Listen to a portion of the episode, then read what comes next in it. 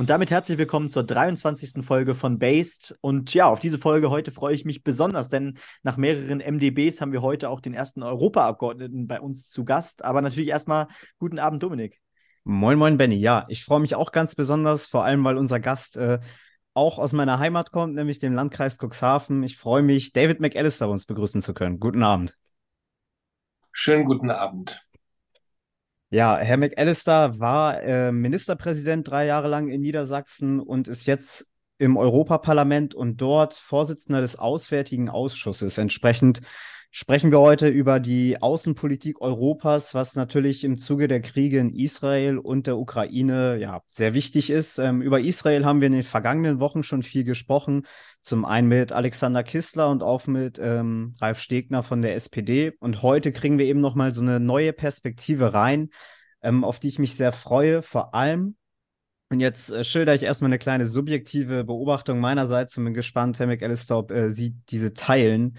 Ähm, die Rolle der EU in der Berichterstattung, die war, finde ich, in den Konflikten einerseits in der Ukraine und zum anderen in Israel ein bisschen unterschiedlich. Ähm, als es um die Ukraine vor einem Jahr ging, als Russland diese überfiel, da war die EU ja sehr involviert und äh, trat häufig auf, vor allem weil es auch darum ging, ähm, um die Beitrittsverhandlungen der Ukraine zur Europäischen Union. Und bei Israel hatte ich jetzt so ein bisschen das Gefühl, dass die EU da kaum in der medialen Debatte aufgetaucht ist. Ähm, würden Sie dem zustimmen und woran könnte das liegen? Also zunächst zur Unterstützung für die Ukraine. Die Europäische Union unterstützt die Ukraine, wie sie noch nie in ihrer Geschichte einen Drittstaat unterstützt hat, äh, wirtschaftlich, finanziell, humanitär und auch zum ersten Mal militärisch weil wir der Auffassung sind, dass die Ukraine und die tapferen Frauen und Männer an der Front eben nicht nur ihr eigenes Land und ihre eigene Freiheit verteidigen, sondern die europäische Friedens- und Sicherheitsarchitektur, die sich über Jahre und Jahrzehnte bewährt hat. Und deshalb ist es so wichtig, dass die russische Föderation sich eben nicht mit diesem barbarischen Invasionskrieg durchsetzt, denn das hätte verheerende Folgen, nicht nur für die Zusammenarbeit in Europa, sondern letztlich auch für die multilaterale Zusammenarbeit und die regelbasierte internationale Zusammenarbeit. Also in der äh, mit Blick auf den russischen Angriffskrieg gegen die Ukraine hat die Europäische Union auf der einen Seite die Ukraine wie nie zuvor ein Drittstaat unterstützt. Das werden wir auch weiterhin konsequent tun. Und auf der anderen Seite haben wir auch noch nie einen Drittstaat so konsequent sanktioniert wie die russische Föderation Mittlerweile sind elf Sanktionspakete verabschiedet worden und das zwölfte ist in Vorbereitung. Mit Blick auf den Krieg Israels gegen die Hamas. Die Europäische Union verfolgt sehr aufmerksam, was im Nahen Osten passiert. Das ist ja unsere unmittelbare Nachbarschaft. Es sind einige wenige Dutzend Kilometer Luftlinie zwischen Israel und dem Gazastreifen bis zu unserem EU-Mitgliedstaat Zypern. Und die Europäische Union ist ein Partner Israels. Israel ist die einzige Demokratie in diesem Teil der Welt. Wir haben vielfältige äh, Kontakte und eine gute, bewährte Zusammenarbeit. Aber auf der anderen Seite legt die Europäische Union ebenso Wert darauf, dass wir mit anderen Ländern in der Region gut und vertrauensvoll zusammenarbeiten. Hier möchte ich insbesondere Jordanien nennen. Wir haben also ein Interesse an Stabilität im Nahen Osten, sofern man gegenwärtig überhaupt von diesem Begriff Verwendung machen kann. Und mit Blick auf Palästina ist es so, dass wir als Europäische Union der mit Abstand größte internationale Geldgeber für die palästinensische Selbstverwaltung sind. Wir sind auch ganz vorne mit dabei, humanitäre Unterstützung zu leisten. Also die Europäische Union, glaube ich, hat in der Region eine Rolle als Vermittler zwischen den Lagern und auch als jemand, der auf der einen Seite solidarisch gerade jetzt an der Seite Israel steht, aber auf der anderen Seite Unterstützung gibt äh, für die Palästinenserinnen und Palästinenser. Und das werden wir auch weiterhin so handhaben. Ja, Sie haben ja gerade schon angesprochen, ähm, der, der Ermittler, der, der Vermittler EU äh, und ähm, vielleicht können wir da direkt äh, beim Thema Israel bleiben, denn ähm, ja, da pa passiert ja jetzt ziemlich viel auf EU-Ebene. Es gab ja jetzt eine gemeinsame Erklärung der Außenminister, der EU-Außenminister, ähm, für äh, den Israel- oder den Nahostkonflikt, äh, in dem äh, sofortige Pausen, also Feuerpausen gefordert wurden. Ähm, die Verhandlungen dazu haben aber allein schon eine Woche gedauert.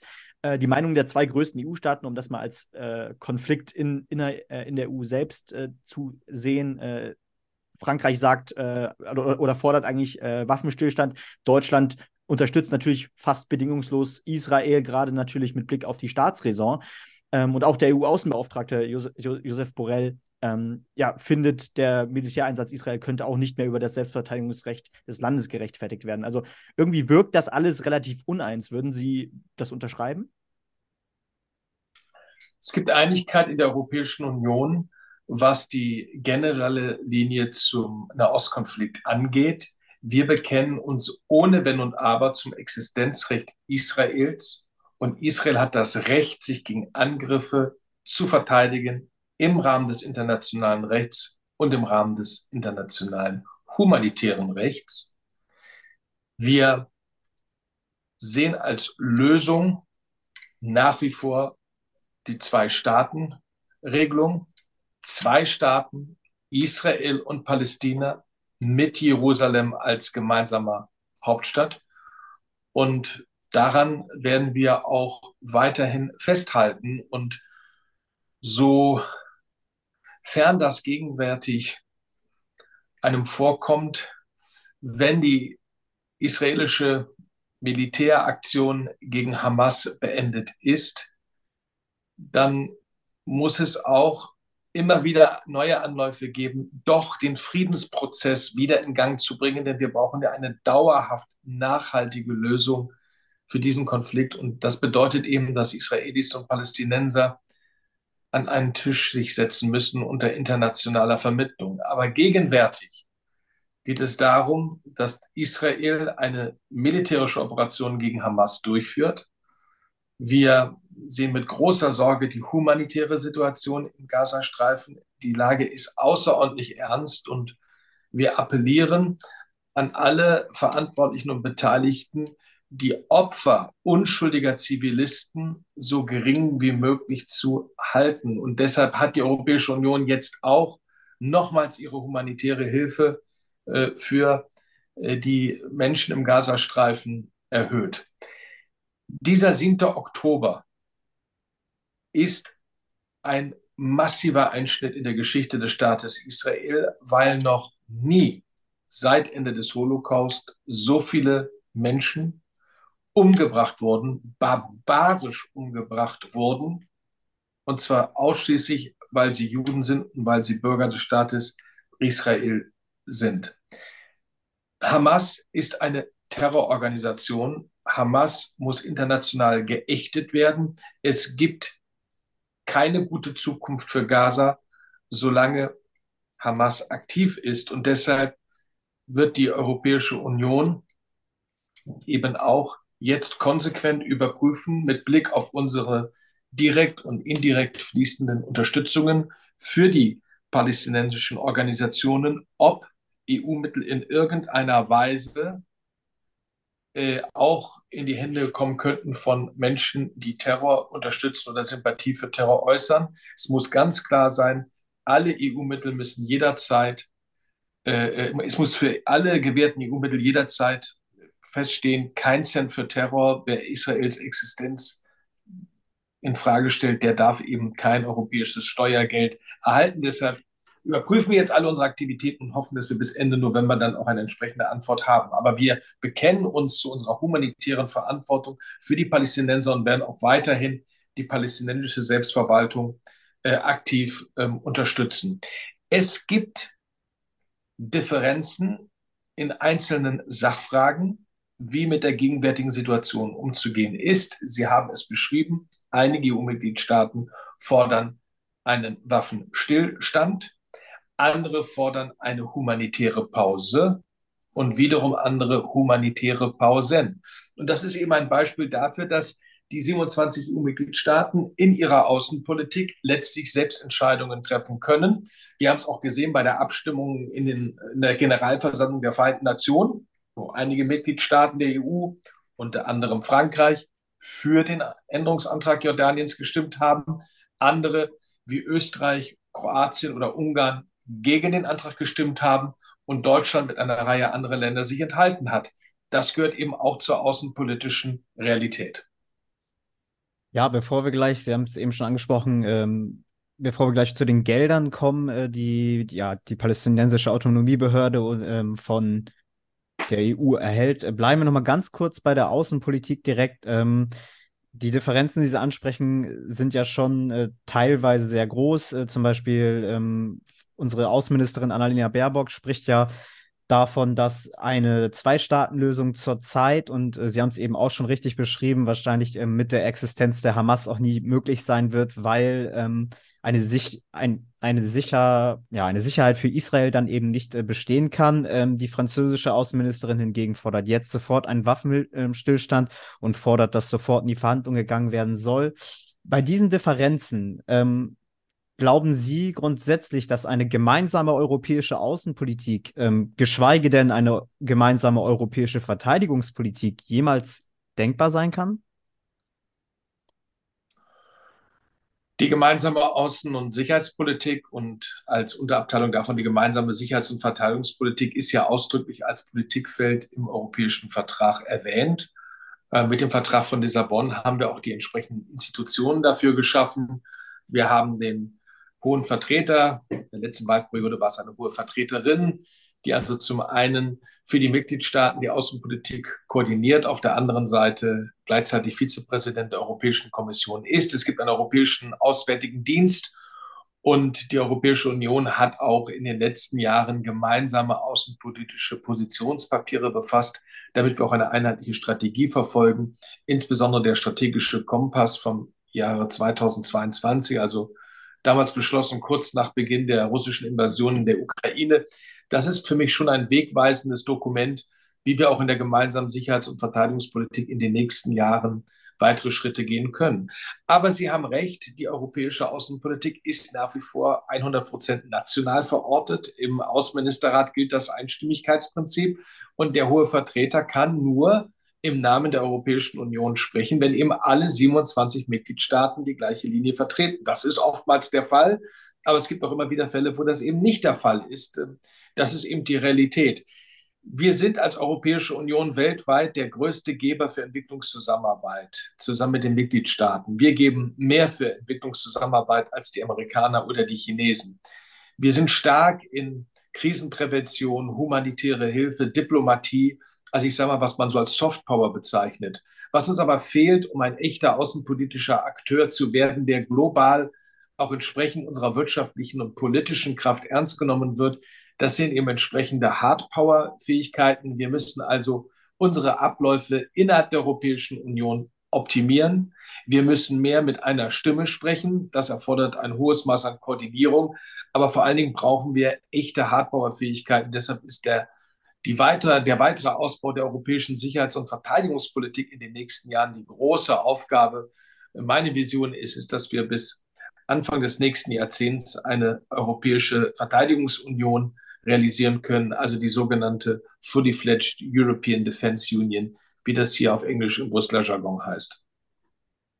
Ja, da wird gleich, glaube ich, auch noch Zeit sein, da ein bisschen drauf einzugehen, äh, wenn es darum geht, ähm, naja, um Beitrittsverhandlungen mit anderen Nationen, äh, was, was vielleicht, wie sich das auch verhält äh, mit einer größeren Europäischen Union und dann einer geeinten Verteidigungs- und äh, Außenpolitik. Aber erstmal, wie Dominik schon richtig gesagt hatte, ähm, Sie hatten ja eben auch schon angesprochen, ähm, ja, die EU ist der international größte Geldgeber der palästinensischen Autonomiebehörde. Ähm, und wie Sie auch richtig sagten, natürlich muss das auch kontrolliert werden. Wohin das Geld am Ende fließt. Äh, da gab es ja auch schon das Beispiel mit der Islamischen Universität Gaza, das, ich glaube, auch der Deutschlandfunk letztens als, als Terrorzentrum bezeichnet hat, äh, der Hamas, äh, was als Terrorzentrum der Hamas genutzt wird. Und wie ist das jetzt? Also, erstens, wie, wie kann man das denn tatsächlich verfolgen, ähm, wo das Geld hinfließt? Weil die, die, ähm, der, der Grad ist ja sehr schmal. Ob es jetzt ähm, tatsächlich für die Bevölkerung äh, genutzt wird oder die Hamas es tatsächlich wieder für sich nutzen.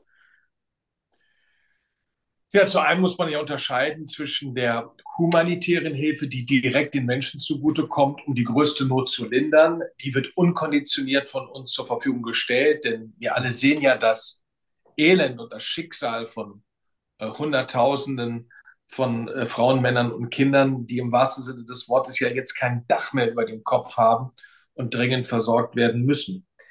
Ähm, das ist also das eine. Die international abgestimmten humanitären Hilfen für die Zivilbevölkerung sind zu keinem Zeitpunkt unterbrochen worden und dürfen das auch nicht tun. Und für uns besteht auch kein Widerspruch zwischen Solidarität mit Israel auf der einen Seite und der humanitären Hilfe für die Palästinenser auf der anderen Seite.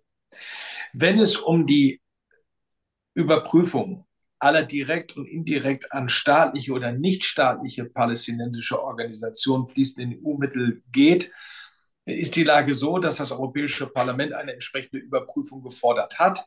Die Kommission hat angekündigt, bis spätestens Ende November äh, einen entsprechenden Bericht vorzulegen. Die Kommission geht davon aus, dass kein Geld äh, dafür zur Verfügung gestellt wird. Gleichwohl wird jetzt nochmals aus aktuellem naheliegenden Anlass das nochmals ähm, überprüft. Ich äh, erwarte von der Kommission eine sehr strenge Prüfung äh, bei diesem Thema. Für mich ist ganz klar, kein Cent für Terror. Wer Israels Existenz in Frage stellt, der darf kein europäisches Steuergeld äh, bekommen. Äh, es braucht auch weiterhin eine kritische Prüfung der Arbeit von UNRWA, also dem äh, Hilfsprogramm der Vereinten Nationen. Äh, leider lässt die Rückverfolgbarkeit der Mittelverwendung bei internationalen Organisationen äh, mitunter zu wünschen übrig. Und deshalb werbe ich dafür, wir brauchen die größtmögliche Transparenz, wenn es darum geht zu erfahren, für was europäische Steuergelder verwendet werden. Also jetzt sollten wir erstmal die äh, Überprüfung der Kommission äh, abwarten und dann schauen wir uns die Ergebnisse an. Und ich erwarte von der Kommission auch, dass sie vor allen Dingen dem Europäischen Parlament Rede und Antwort in dieser Frage stehen. Bleiben wir kurz beim Thema Geld ähm, und gehen mal von Israel weg und kurz zur Ukraine. Können Sie vielleicht den Zuhörerinnen und Zuhörern kurz erklären, wie sich die Geldströme der EU zu, zur Ukraine vielleicht unterscheiden zu dem, was jetzt ähm, nach zu der palästinensischen Bevölkerung und zur Autonomiebehörde geschickt wird und ähm, wofür das Geld in der Ukraine gedacht ist? Also die, die Ukraine ist ja seit Jahren für uns ein wichtiger äh, Kooperationspartner. Wir haben ein äh, Assoziierungsabkommen mit der Europäischen Union, äh, mit der Ukraine als Europäische Union ja schon 2014 äh, geschlossen. Äh, seit dem Beginn des russischen Angriffskrieges hat die Europäische Union, sofern meine jüngsten Zahlen, die mir vorliegen, richtig sind, die Ukraine mit insgesamt 77 Milliarden Euro unterstützt. Das sind Wirtschaftshilfen, das sind Sozialhilfen, das sind äh, Finanzhilfen. Und konkret erfolgte diese Unterstützung äh, in Form von, wie wir das nennen, Makrofinanzhilfe, Budgethilfe, Soforthilfen, Krisenreaktion und äh, humanitärer Hilfe. Also die Europäische Union ist mit Abstand der größte finanzielle Unterstützer der Ukraine, sowie die Vereinigten Staaten mit Abstand der größte Unterstützer der Ukraine sind, wenn es um die Lieferung von Waffen und Munition geht. Also das ist das eine, was wir an Unterstützung für die Ukraine geben. Zum Zweiten, darüber werden wir ja sicherlich gleich noch reden, hat die Europäische Kommission jetzt auch offiziell empfohlen, mit der Ukraine Beitrittsverhandlungen zu beginnen. Und neben der Unterstützung für die Ukraine, die eben politisch, wirtschaftlich, finanziell, humanitär und auch militärisch erfolgt, haben wir auf der anderen Seite eben mittlerweile elf Sanktionspakete gegen die russische Föderation beschlossen. Ein zwölftes Sanktionspaket wird gerade in Brüssel intern äh, vorbereitet. Äh, die neuen Sanktionen werden aller Wahrscheinlichkeit nach 100 weitere russische Staatsbürger betreffen. Sie umfassen auch neue Einfuhr- und Ausfuhrverbote, Maßnahmen zur Verschärfung der Ölpreisobergrenze sowie strengere Maßnahmen gegen Unternehmen, aus Drittländern, die die Sanktionen umgehen. Und das ist nochmal ein ganz wichtiges Thema. Äh, wir müssen schärfer gegen Drittländer vorgehen, die momentan das Umgehen von Sanktionen noch äh, ermöglichen. Dazu hat die Europäische Union ja einen ganz erfahrenen Diplomaten, den ihren David O'Sullivan, berufen, der jetzt eben konkrete Gespräche mit Ländern führt, wie wir einen Beitrag dazu leisten können, dass konkret Lieferungen besser überwacht, kontrolliert und im Ergebnis auch gesperrt werden, wenn Waren die Grenze zur Russischen Föderation überqueren, die anschließend dann im Schlachtfeld gegen die Ukraine eingesetzt werden können. Ja, Sie sagten ja gerade schon, äh, ja, die Verhandlungen über den Beitritt der Ukraine, aber auch von Moldau äh, wurden ja äh, oder sollen, sollen bald starten, äh, wenn es nach der Europäischen Kommission geht. Zudem steht ja momentan auch der Beitritt Georgiens im Raum. Ähm, aber wie optimistisch sind Sie denn gerade bei der Ukraine auch, äh, wenn es um einen Beitritt in die EU geht, gerade? Also die Europäische Union hat gegenwärtig 27 Mitgliedstaaten. Wir sind in Europa natürlich sehr viel mehr Länder. Und nirgendwo steht geschrieben, dass wir 27 äh, bleiben werden. Wir waren ja übrigens auch schon mal 28, aber die Geschichte der europäischen Einigung war immer auch eine Geschichte der Erweiterung von neun Ländern, die beigetreten sind. Wir sind mit sechs angefangen, dann wurden wir neun, zwölf, 15, 25, 27 und vorübergehend auch 28. Die Europäische Kommission hat jetzt vor zwei Wochen historische Beschlüsse gefasst. Die Kommission empfiehlt konkret die Beitrittsverhandlungen mit der Ukraine und, äh, und Moldau zu beginnen. Unter Auflagen könnte auch Bosnien-Herzegowina mit den Beitrittsverhandlungen beginnen. Und in Georgien ist es so, dass die Regierung eine ganze Reihe von Auflagen noch erfüllen muss, damit das Land den Kandidatenstatus bekommt. Und darüber hinaus gibt es eben die Fortschrittsberichte für die sechs Westbalkanländer und für die Türkei. Generell gilt für die Erweiterungspolitik, ein Land, was vollständig alle rechtlichen, politischen, wirtschaftlichen und finanziellen Kriterien erfüllt, kann Mitglied der Europäischen Union werden. Das ist ein langer, weiter Weg. Und jedes Land muss individuell beurteilt werden. Es kann keinen Rabatt geben, es kann keine Abkürzungen geben, sondern es muss individuell tatsachenbasiert überprüft werden, wie weit die Umsetzung des Acquis mittlerweile erfolgt ist. Und Beitrittsverhandlungen sind auch kein Konvoi, sondern eine Regatta. Die Länder segeln in sehr unterschiedlichen Geschwindigkeiten in Richtung EU-Mitgliedschaft. Deshalb halte ich nichts davon, konkrete Daten zu nennen, wann ein Land beitrittsfähig ist. Denn das entscheiden nicht wir in Brüssel, sondern letztlich muss das vor Ort entschieden werden, ob man bereit ist, all die anspruchsvollen Reformen zu beschließen und praktisch umzusetzen. Aber das Symbol war ganz klar jetzt an die Ukraine. Wir wollen, dass die Staats- und Regierungschefs die, den Beginn der Beitrittsverhandlungen beschließen, damit klar ist, dass der europäische Integrationspfad für die Ukraine und für Moldau eröffnet ist. Das sollte man ja nicht unterschätzen, welche hohe symbolische Bedeutung das Thema auch hat. Und wir werden die Ukraine, Moldau wie andere Länder auch dabei tatkräftig unterstützen. Aber nochmals, am Ende muss die Entscheidung, müssen die komplizierten Entscheidungen vor Ort getroffen werden. Es ist nicht einfach, Mitglied der Europäischen Union zu werden. Es ist harte Arbeit. Aber ich finde, die Ukraine hat in dem einen Jahr, seitdem sie Kandidatenstatus hat, bemerkenswertes erreicht bei den inneren Reformen und das trotz des anhaltenden barbarischen russischen Angriffskrieges. Jeden Tag sterben ja unschuldige Ukrainerinnen und Ukrainer.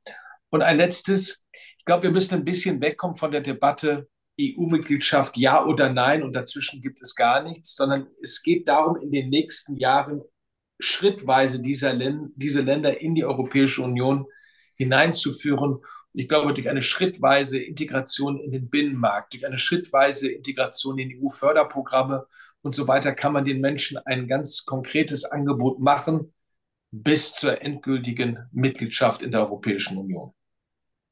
Haben Sie eben schon gesagt, äh, Sie wollen lieber keine genauen Zeitangaben machen oder sind kein Fan davon. Zelensky selbst spricht von 2025. Halten Sie das für realistisch, dass die Ukraine vor allem, Sie haben es selbst schon gesagt, vor dem Hintergrund dessen, dass sie sich gerade immer noch in einem Krieg befinden und andere schwere Aufgaben zu bewältigen haben, es schaffen kann, den Anforderungen der Europäischen Union gerecht zu werden? Also wir haben noch nie ein Land, was im Krieg sich befindet, überhaupt den Beitrittskandidatenstatus gewährt. Und mhm. jetzt, wenn wir mit den Beitrittsverhandlungen beginnen, dann ist das schon ein besonderer Schritt. Aber nochmals, es ist auch ein Ausdruck unserer ganz konkreten symbolischen Unterstützung für die Ukraine. Und es ist auch ein Versprechen, dass wenn dieser Krieg beendet ist und wir gemeinsam die Ukraine wieder aufbauen, dass wir die Ukraine so aufbauen, dass sie dann auch tatsächlich beitrittsanschlussfähig ist an den weltweit größten Binnenmarkt in der Europäischen Union.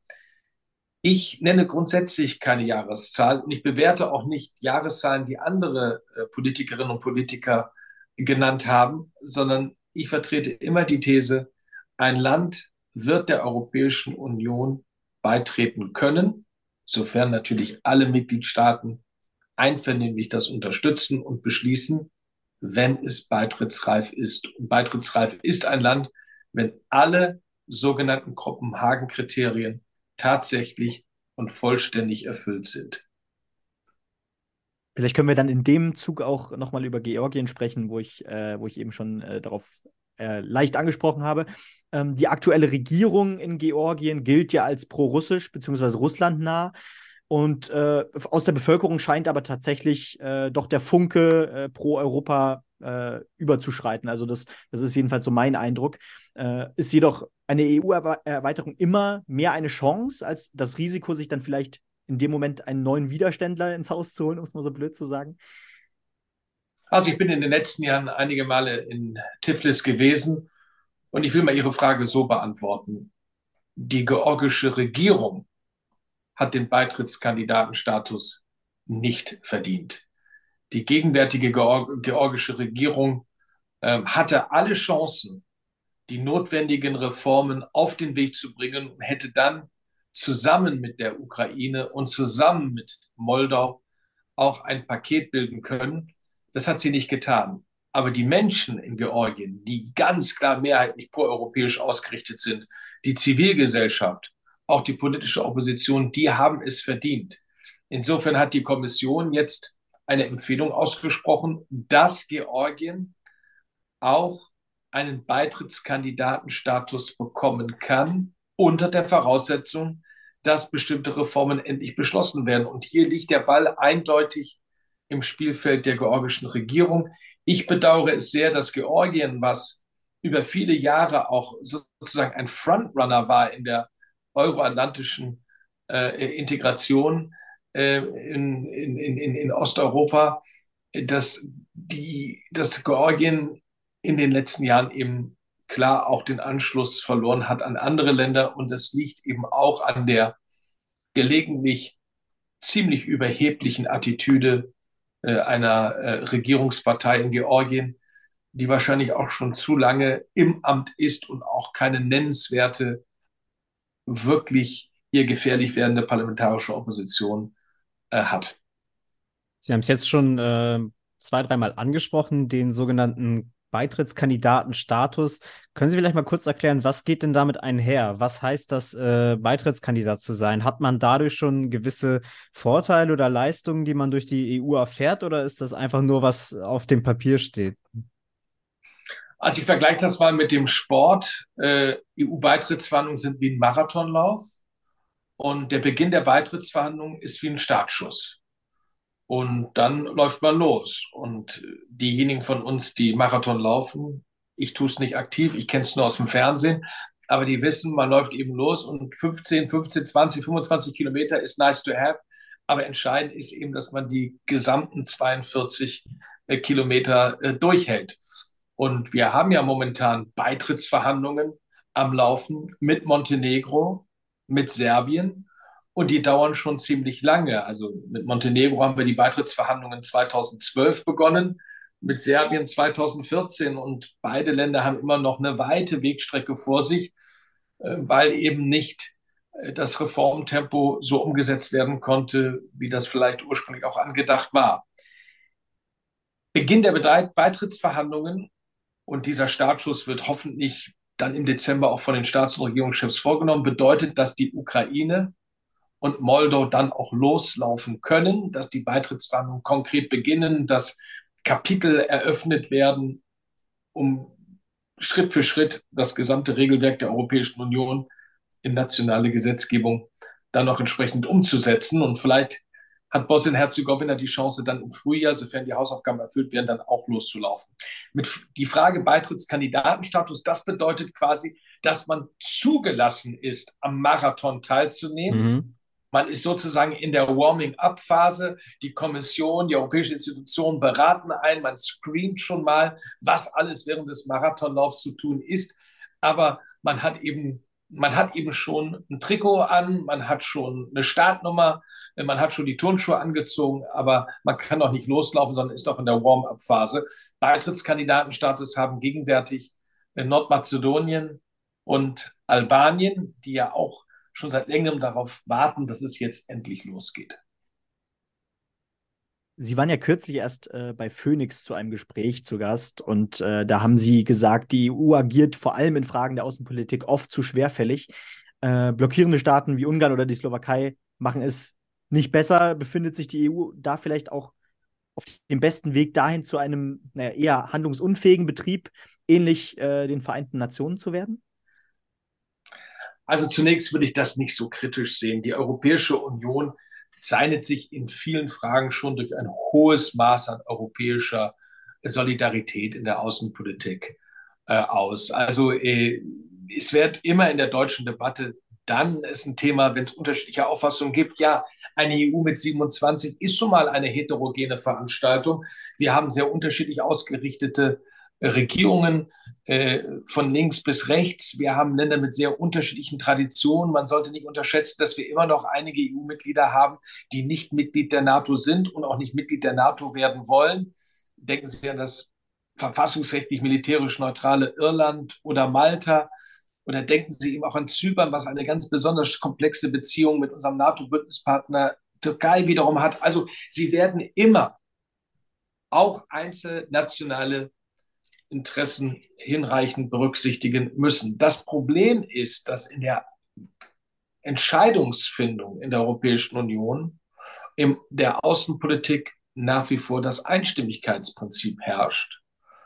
Und das führt eben dazu, dass am Ende ein einziges Land einen Entscheidungsfindungsprozess, eine Entscheidung verzögern, blockieren oder sogar unmöglich machen kann. Das kommt schon mal vor. Und das Problem ist, dass diese Fähigkeit nicht nur bekannt ist in den Hauptstädten einzelner Mitgliedstaaten, ich nenne mal jetzt bewusst Budapest, sondern das ist auch bekannt außerhalb der Europäischen Union, wenn Leute außerhalb Europas sich überlegen, wie kann man ein bisschen Sand ins Getriebe streuen in der Europäischen Union ruft man eben nicht alle 27 Hauptstädte an oder die Zentrale in Brüssel, sondern es reicht hier, wenn ein oder zwei Mitgliedstaaten dann entsprechend äh, Vorbehalte äußern oder sogar Nein sagen. Deshalb unterstütze ich alle Initiativen, auch jetzt der Bundesregierung, dass wir in der europäischen Außenpolitik Schritt für Schritt zu qualifizierten Mehrheitsentscheidungen kommen. Das Europäische Parlament fordert das schon seit vielen Jahren. Die große Herausforderung ist eben, die Überleitung von der Einstimmigkeit zu qualifizierten Mehrheitsentscheidungen setzt die Einstimmigkeit voraus und das macht es eben so komplex. Daher kam eben auch der Vergleich mit den Vereinten Nationen, weil wir hier eben das Veto der dauerhaften Mitglieder des Sicherheitsrates haben. Ähm, jetzt angenommen, wir hätten dieses Einstimmigkeitsprinzip in der Außenpolitik nicht mehr. Sie haben vorhin gesagt, dass äh, ja, Sie hoffen oder denken, wir könnten in zehn Jahren äh, eine gemeinsame Außen-, Sicherheits- und Verteidigungspolitik haben. Wie soll man den Staaten äh, klar machen oder wie soll man äh, es schaffen, den Regierungen diese, diese Macht wegzunehmen, diese einzelne Souveränität zu haben? Ähm, und in dem Zuge eben geht es auch um die Einstimmigkeit. Also ist das in der politischen Kultur der Länder überhaupt zu machen? Also am Ende setzt europäische Zusammenarbeit immer die Fähigkeit zum Kompromiss und zum Konsens voraus. Und wir haben ja in vielen Politikfeldern in Europa die qualifizierten Mehrheitsentscheidungen eingeführt. Und das funktioniert ja auch, selbst in so sensiblen Bereichen wie die äh, Innen- und Rechtspolitik. Also da ist das ja vollkommen anerkannt. Und warum sollte das denn nicht auch in Fragen der Außenpolitik sein. Also mit gutem Willen wäre das möglich. Die allermeisten Mitgliedstaaten wollen ja auch den Weg zur qualifizierten Mehrheitsentscheidung gehen, aber eben nicht alle. Und das ist das Problem, dass wir mit denen eben konkret sprechen müssen. Was kann man tun? Ich glaube, man müsste sukzessive versuchen, an das Thema sich heranzuwagen. Das heißt, dass wir vielleicht mal mit Bereichen in der Außenpolitik anfangen, die nicht grundsätzliche Fragen der nationalen Souveränität berühren. Sanktionen gegen Drittstaaten oder die Frage, wie wir global mit Menschenrechtsverletzungen umgeht. Ich glaube, das könnte man auch mit gutem Willen entsprechend mit qualifizierten Mehrheitsentscheidungen äh, äh, vornehmen. Ähm, und es gäbe dann auch eine Reihe von Möglichkeiten, wie dann dieser Staat, falls er sich dann tatsächlich überstimmt fühlten, fühlte, wie man damit auch umgehen kann, beispielsweise auch durch ein Instrument der konstruktiven Enthaltung. Äh, es sollte doch kein Mitgliedstaat gezwungen werden, etwas gegen seinen expliziten Willen zu tun. Aber ich habe das ja selber erlebt äh, in den Außenministerräten, wo ich ja im informellen Rahmen kooptiert sind. Äh, wenn ein einziges Land Bedenken äußert, dann sind dem hohen Vertreter am Ende die Hände gebunden. Und das ist bedauerlich. Also mit gutem Willen wäre da etwas möglich. Und dafür braucht man übrigens auch nicht die Verträge zu ändern, sondern man könnte im Rahmen der bestehenden Verträge die sogenannten Passarelle-Klauseln nutzen, um hier zu entsprechenden Veränderungen zu kommen. Vielleicht als finale Frage nochmal ein Blick auf das große Ganze. Äh, meine Freundin engagiert sich bei, der, bei den jungen europäischen Föderalisten und äh, da würde mich interessieren, was Ihre europäische Vision ist. Wie kann die EU ein Erfolgsmodell bleiben? Äh, ist das vielleicht auch langfristig ein europäischer Staat? Also die Europäische Union ist die beste Idee, die wir jemals in Europa hatten. Die europäische Zusammenarbeit, die europäische Einigung, die über die Europäische Wirtschaftsgemeinschaft zur Europäischen Gemeinschaft und dann zur Europäischen Union wurde, ist die einzig richtige Antwort auf die katastrophalen Fehler, die im 19., vor allen Dingen im ersten in der ersten Hälfte des 20. Jahrhunderts gemacht wurden. Und die Europäische Union ist ein wunderbares Projekt des Friedens und der Freiheit.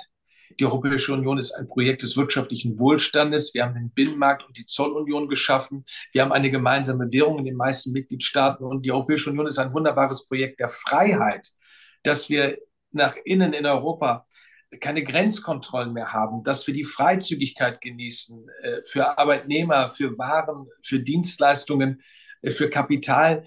Also kurzum, die Europäische Union ist eine ganz besondere Erfolgsgeschichte. Gleichwohl, die Europäische Union ist nicht perfekt. Wohl wahr, die Europäische Union muss besser werden, sie muss effektiver werden, sie muss transparenter in ihrem Handeln werden. Und vor allen Dingen muss die Europäische Union aus meiner Sicht sich mehr um die großen, wesentlichen Aufgaben unserer Zeit kümmern und sich weniger im Klein-Klein verzetteln. Also ich wünsche mir, wie ich das immer gerne auf Englisch formuliere, Europe should be bigger on big things and smaller on small things. Und die großen Aufgaben für die Zukunft sind Aufgaben, die wir national nicht alleine bewältigen können, sondern besser europäisch. Dazu gehört der Klimaschutz. Wir wollen bis 2050 der erste klimaneutrale Kontinent der Welt werden. Die gemeinsame Außen-, Sicherheits- und Verteidigungspolitik ist die große Aufgabe für die nächsten fünf bis zehn Jahre, weil wir doch alle spüren, dass wir mehr für unsere eigene Sicherheit und Verteidigung machen müssen, nicht zuletzt auch aufgrund veränderter Rahmenbedingungen in den Vereinigten Staaten von Amerika. Den Binnenmarkt weiter zu vertiefen, ist die große Aufgabe für die nächsten Jahre. Bankenunion, Kapitalmarktunion, Energieunion. Hier brauchen wir mehr Europa, hier brauchen wir engere europäische Zusammenarbeit. Das ist ein großes Thema. Dann würde ich immer das Thema Gesundheitspolitik erwähnen als eine Konsequenz aus den Erfahrungen, die wir während der Pandemie gesammelt haben. Und schließlich das große Thema Migration. Die, die Frage, wie wir mit den irregulären Migrationsbewegungen umgehen, ist eine europäische Frage, die müssen wir auch europäisch beantworten. Dazu appelliere ich auch an die Mitgliedstaaten und die europäischen Institutionen, jetzt endlich nach all den Jahren entsprechend zu Ergebnissen zu kommen. Dazu gehört auch den europäischen Grenzschutz deutlich auszubauen. Ich könnte mir vorstellen, Frontex, die Europäische Grenzschutzagentur, zu einer echten europäischen Grenzschutzpolizei, zu einer echten Küstenwache europäischer Art auszubauen, weil wir brauchen ja, wenn wir die Schengen-Zusammenarbeit, also das grenzenlose Europa beibehalten wollen nach innen, brauchen wir eben verlässlich gesicherte Außengrenzen überall. Und dazu brauchen wir einen starken europäischen Außengrenzschutz. Letzter Punkt. Die Europäische Union ist, wie es das Bundesverfassungsgericht einmal gesagt hat, schon lange kein Staatenbund mehr. Wir sind aber, manche sagen noch nicht, manche sagen, wir sind kein Bundesstaat. Was wir sind, ist ein Projekt sui generis, etwas Einzigartiges auf der Welt, ein Zusammenschluss von souveränen Nationalstaaten, die gemeinsam Politikfelder auf diese nächste Ebene, die europäische Ebene übertragen, weil sie der Auffassung sind, dass sie dort besser Aufgaben sind, gehoben sind, um die eigene nationale Souveränität in der globalen Welt auch zu sichern und zu verteidigen. Insofern, wir arbeiten nach bundesstaatlichen Prinzipien und Methoden, ohne ein Bundesstaat zu sein. Die Frage, was mal aus Europa wird, ist eine Frage, die vor allen Dingen in akademischen Kreisen besonders kontrovers diskutiert wird. In der Zwischenzeit, glaube ich, sollten wir uns mehr darauf konzentrieren, die großen Probleme unserer Zeit besser zu lösen. Das interessiert die Menschen auch in Göttingen auf der Straße, glaube ich, mehr. Ich höre die Worte eines leidenschaftlichen Europäers. Äh, Herr McAllister, vielen lieben Dank, dass Sie bei Base zu Gast waren. Ja, vielen Dank. Tolles Projekt und alles Gute euch in Göttingen. Dankeschön. Ähm, ja, liebe Zuhörerinnen und Zuhörer, ähm, hört gerne nochmal in die vergangene Folge rein. Da haben wir mit Frank Schäffler von der FDP darüber gesprochen, ob er denn tatsächlich ein Querschläger in der FDP ist, ähm, der ja als Euro-Rebell und Heizungsheld gilt. Ähm, außerdem äh, hört gerne nochmal in die Folgen rein, in denen wir schon über Israel gesprochen haben, nämlich mit dem NZZ-Redakteur Alexander Kistler und auch mit dem SPD-Bundestagsabgeordneten Ralf Stegner. Und an dieser Stelle übergebe ich die letzten Worte an Benny. Ja, äh, natürlich von mir auch vielen Dank an Herrn McAllister, äh, dass Sie heute bei uns zu Gast waren. Und ja, wenn ihr mehr von uns, uns hören wollt, dann hört natürlich, wie schon Dominik richtig gesagt hat, gerne in die älteren Folgen rein und wöchentlich jeden Sonntag 10 Uhr erscheint natürlich eine neue Folge. Das heißt, folgt uns gerne auf eurer Podcast-Plattform und dann hören wir uns in den nächsten Wochen wieder. Bis dann. Tschüss.